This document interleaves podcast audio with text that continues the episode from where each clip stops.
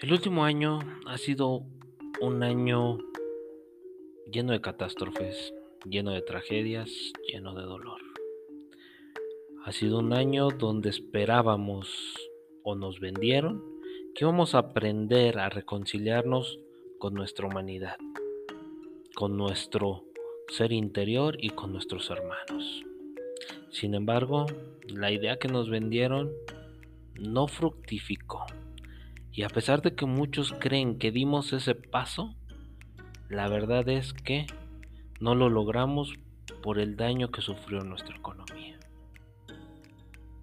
Nos enseñamos o aprendimos tempranamente como sociedad a depender de esa economía, porque la economía en un principio era la cuestión de volver justos los trueques y los intercambios entre personas, para evitar tal o cual persona abusara de la otra administrándole un valor a su posesión, a su artículo que no tenía. Y sin embargo, hoy, muchos años después, eso es precisamente lo que ha ocurrido. Empezamos a destruir nuestra propia economía atribuyéndole un valor que nuestro producto, nuestra posesión, nuestro bien no tiene, no posee. Algunos podrían estar elevados en base a las necesidades y a las sobre explotaciones que hemos hecho de, del mundo. Algunos otros podrían estar simplemente valorados equivocadamente. La realidad que nosotros vivimos es aquella donde le hemos puesto un valor a esos bienes, productos o servicios, no por la utilidad que tenían, no por la utilidad que tienen y no por la utilidad que nos dan, sino simplemente por la codicia y el deseo que hay de ella. Es así que un teléfono dejó de servir por darnos comunicación. Ahora nos importa que tenga más memoria, que tenga más canciones, que se vea más bonito, que tenga más cámaras, que tenga una navaja suiza adentro, cualquier cosa. Pero no nos importa que no se pueda comunicar. Ah, entonces es culpa de la compañía, es culpa de con quien tengo mi servicio. Pero nunca va a ser culpa del teléfono porque nuestro teléfono es tan precioso y tan hermoso que es lo más bello del mundo. Y por eso vale o cuesta lo que pagué por él. Una bolsa dejó de ser útil por todo lo que puedes cargar con ella y la forma en que lo puedes cargar y acomodar. Lo único que nos importa, no importa que sea una bolsa de plástico con dos jaretas enredadas, pero si no tiene el simbolito, el icono y el certificado de autenticidad de tal compañía, no nos interesa.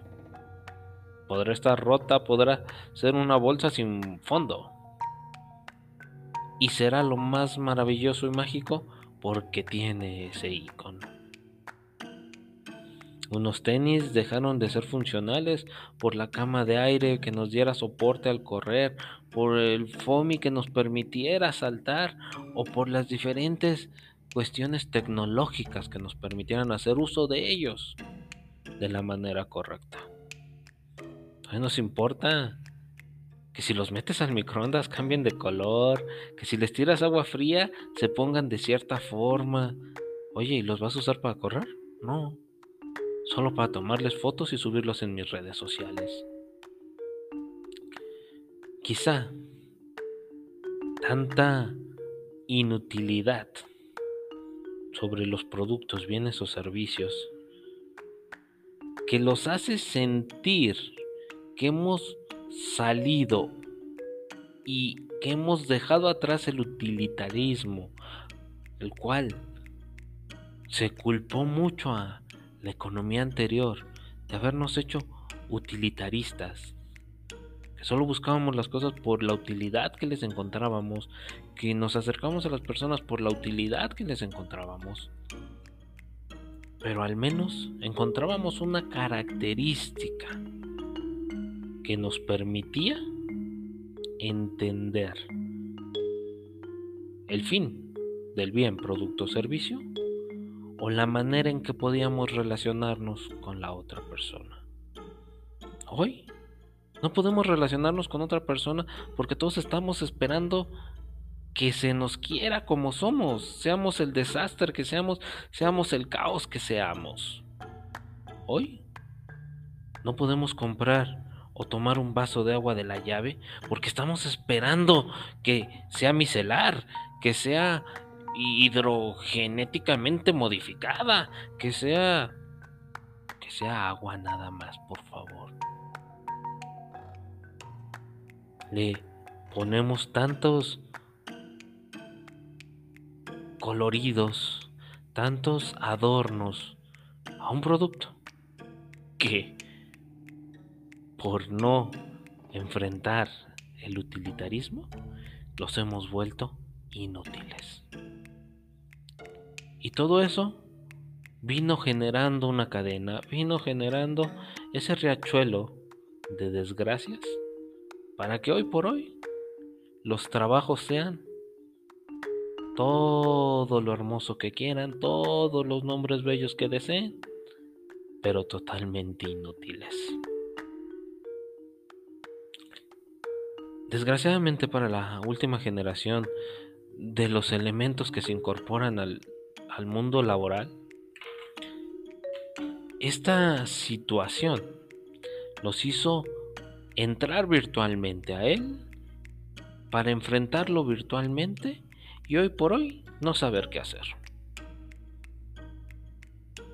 Buscamos acomodarnos en una situación donde despreciamos la utilidad de las cosas, donde no queremos vernos egoístas, donde no queremos ser esas personas que están fuera de lugar y le buscamos todos estos adornos.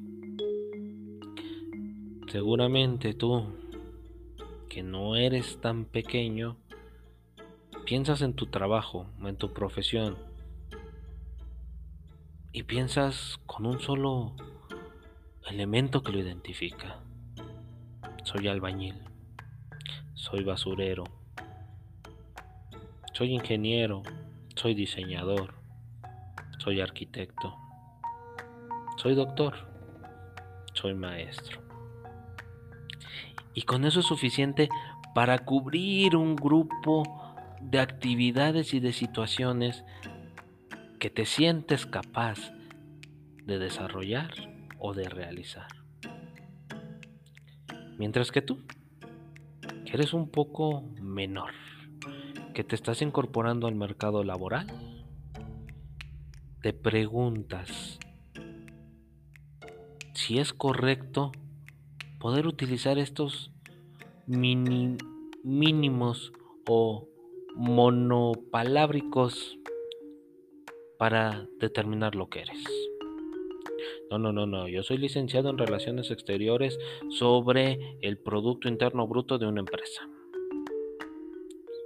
Yo soy diseñador de interiores basados en el minimalismo gráfico de no sé qué cosa. Yo me dedico a la recolección, distribución, eh, reemplacamiento, redireccionamiento y eh, separación de residuos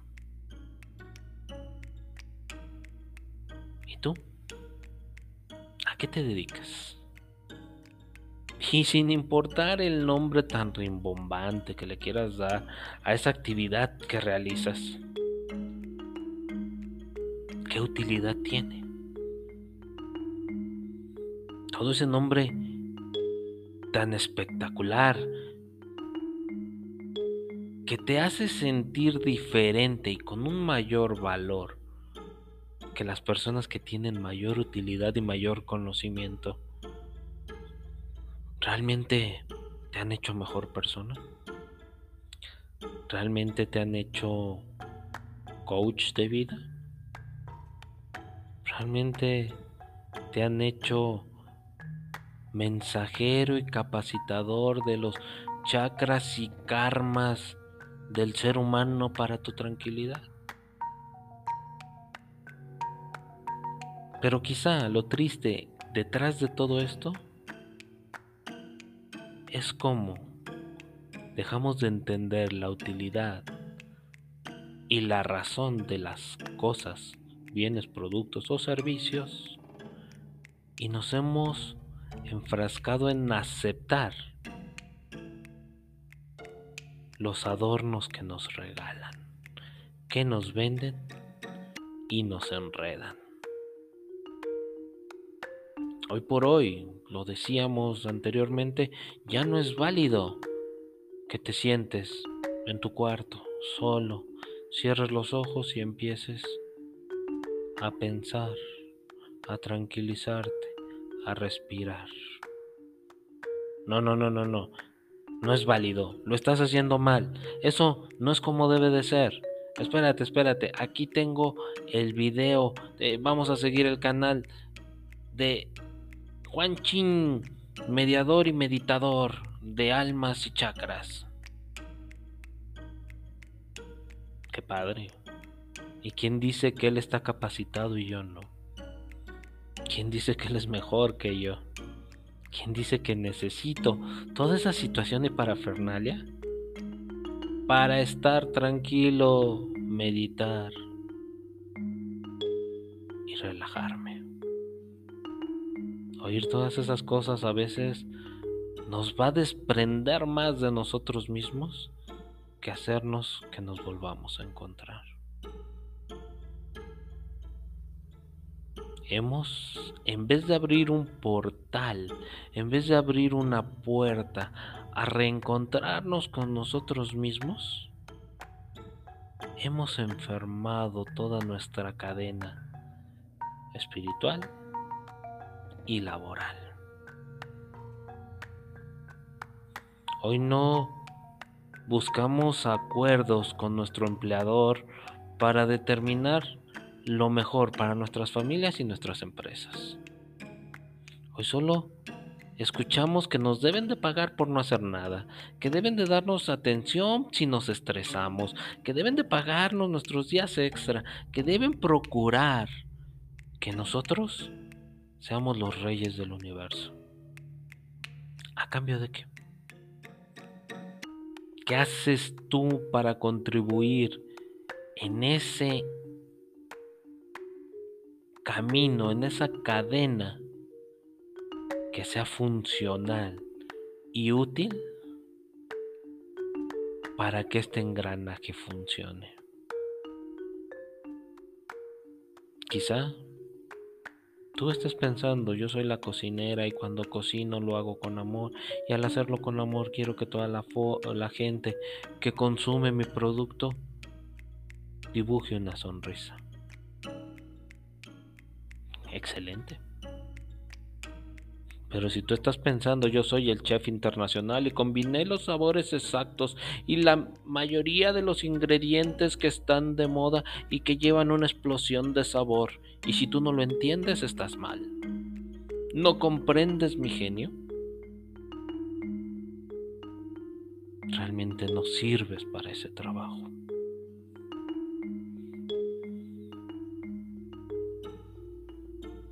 Nos hemos vuelto parte de un engranaje enfermo.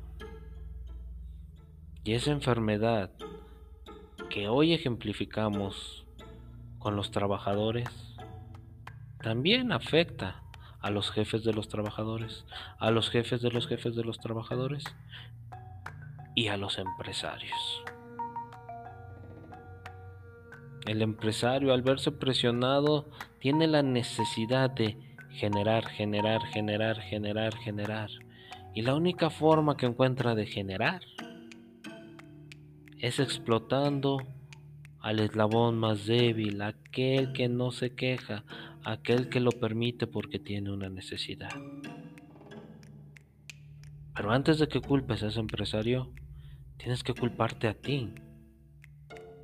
Porque tú al exigir todo ese reconocimiento simplemente por ser, estás obligando a la cadena a forzar sobre el eslabón más débil para poderte otorgar lo que tú estás exigiendo. Y no, no quiere decir que no lo merezcas, no quiere decir que si estemos bien o, o que este, esta realidad está en un equilibrio perfecto. De ninguna manera. Cada segmento, cada situación se va a ir entrelazando y va a ir encontrando ese equilibrio y esa realidad en la medida que los seres dentro de ella encuentren su equilibrio y su realidad. Y si alguno de ellos no lo tiene, el eslabón estará dañando toda una cadena. Si al jefe le falta ética y quiere transar para avanzar y dañar y molestar, y tú no lo denuncias, tú no lo haces ver su error, tú no lo haces ver que esa situación va a dañar más a los que están a su alrededor, la cadena se está infectando y se está dañando. Si tu jefe, por en cambio, deja que sus subordinados digan situaciones tan incómodas como ponte mejor un vestido para que te veas más elegante. Cámbiate esos jeans y ponte unos pantalones de vestir. ¿Sabes qué? Deberías de usar traje. Eh, yo creo que esos tenis no son adecuados. Oye, deberías de maquillarte y darte una manita. ¿Qué? Capacidad. Estás solicitando entonces y si el jefe lo permite a un subordinado y ese subordinado lo hace sobre un miembro en un escalón más bajo, la cadena se sigue lastimando. Y quizá no fue el jefe, quizá no fue el subordinado, fue el intermediario. El que, con su idea, su ansiedad y sin respetar la capacidad y la utilidad de las personas, sigue lastimando y ensuciando estos eslabones. Pero él te dirá, yo quise agradar a los de arriba, yo quise hacer esto más productivo y hacerlo más productivo. ¿Y cómo lo haces si te estás enfocando en puras situaciones superfluas y puros adornos. ¿Cómo haces productivo una cadena de trabajo si mientras te he estado platicando todo esto, ni siquiera has pensado si tu trabajo cubre realmente una necesidad? Productores de alimentos hoy por hoy son los que cubren la primera necesidad, porque si no comemos, no podemos seguir adelante. Y hoy por hoy no voy a hablar de sueldos justos o injustos, ni, ni de capacidades menores o superiores. Simplemente tiro la primera pedrada para que tú mismo rectifiques, analices y pienses? Si esa actividad que estás realizando, si ese nombre tan rimbombante que te gustó ponerte, para describirte como parte de este mundo laboral, cubre una necesidad que merece remunerarse de la manera en que tú lo estás planeando.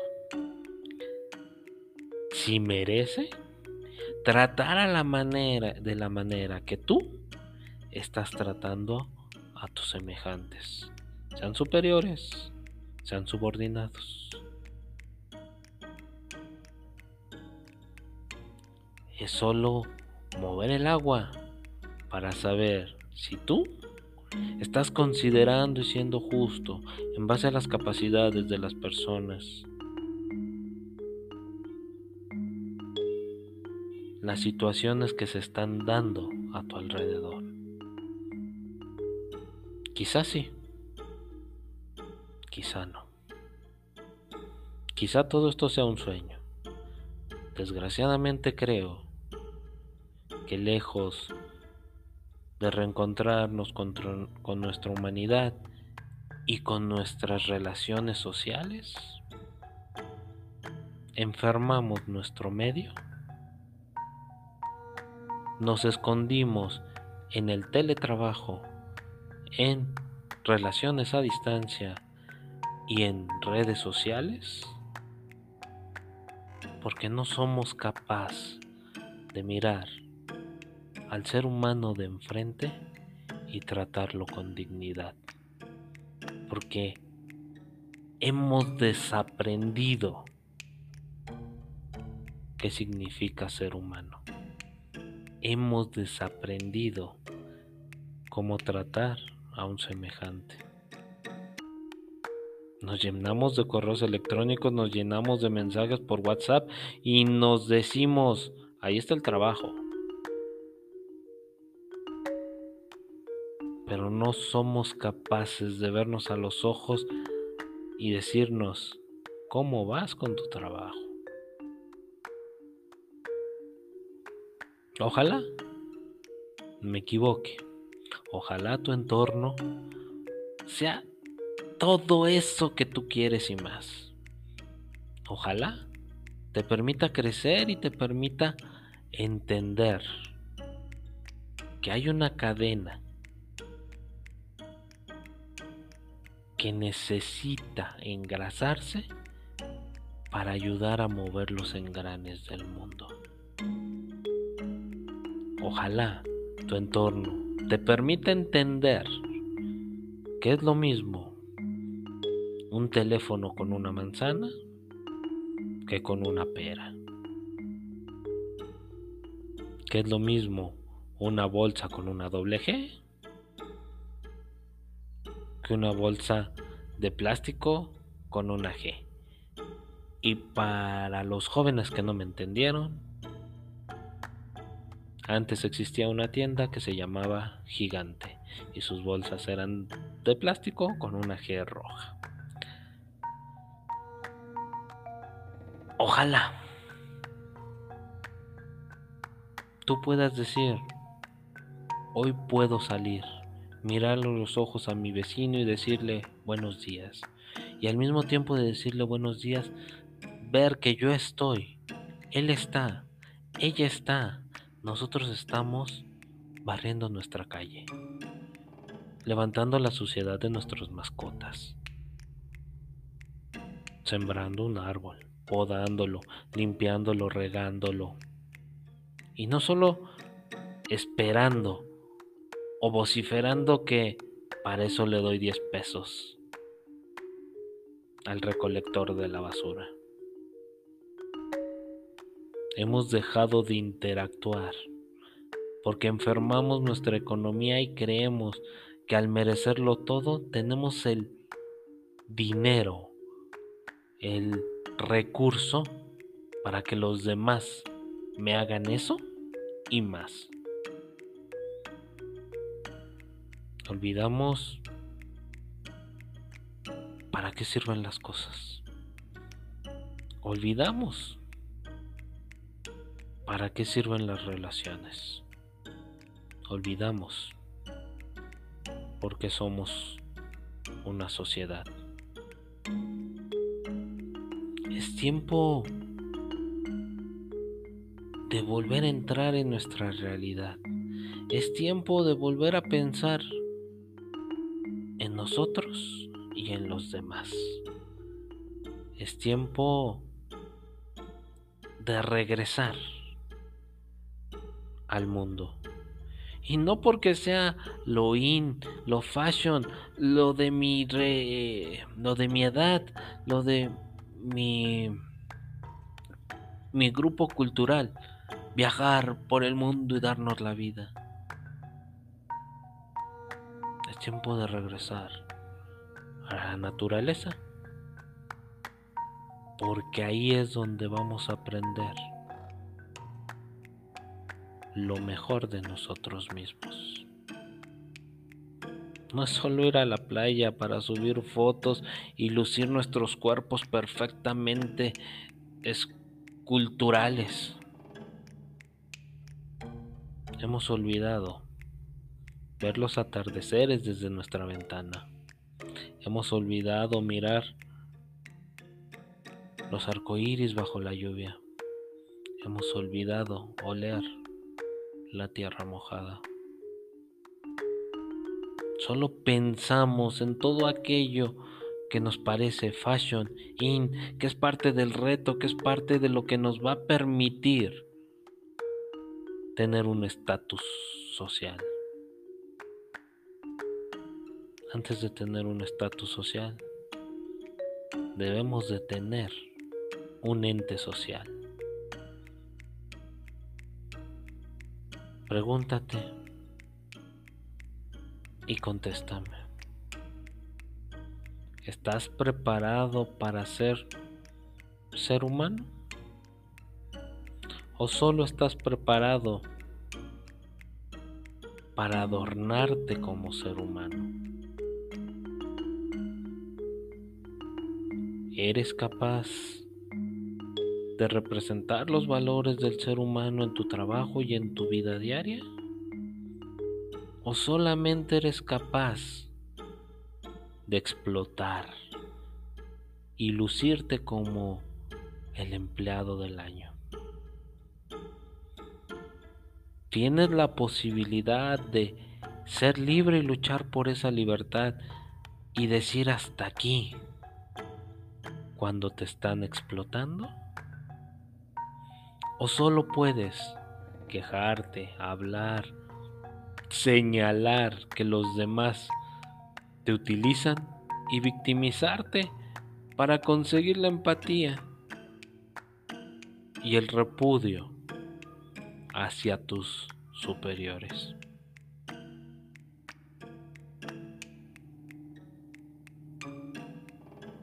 Cada quien va a tener una perspectiva. Cada quien va a tener una visión sobre su situación normal y actual. Algunos me dirán, estás equivocado, algunos me dirán, quizá tienes razón. ¿Por qué? Porque cada quien mira su realidad y cada quien tiene su verdad. Porque la única verdad absoluta es que no existe tal. Muchas gracias. Nos vemos en la próxima.